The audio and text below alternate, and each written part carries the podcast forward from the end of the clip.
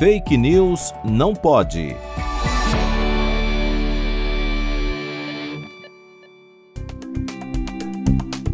Circula na rede social TikTok um vídeo que afirma que o presidente Jair Bolsonaro sancionou uma lei que multaria governadores e prefeitos que realizassem lockdowns, caso persigam o cidadão no seu direito de ir e vir ou no seu direito de livre iniciativa de trabalho. A informação contida neste vídeo foi, na realidade, retirada de contexto. A Lei número 14.132, citada no vídeo, foi sancionada no dia 31 de março de 2021.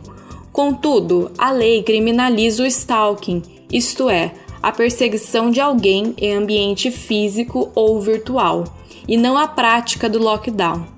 Para conferir a lei, basta pesquisá-la no site do Planalto.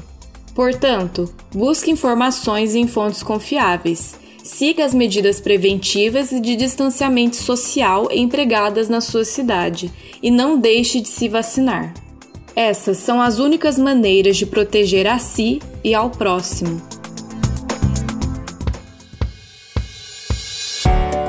Fake News não pode.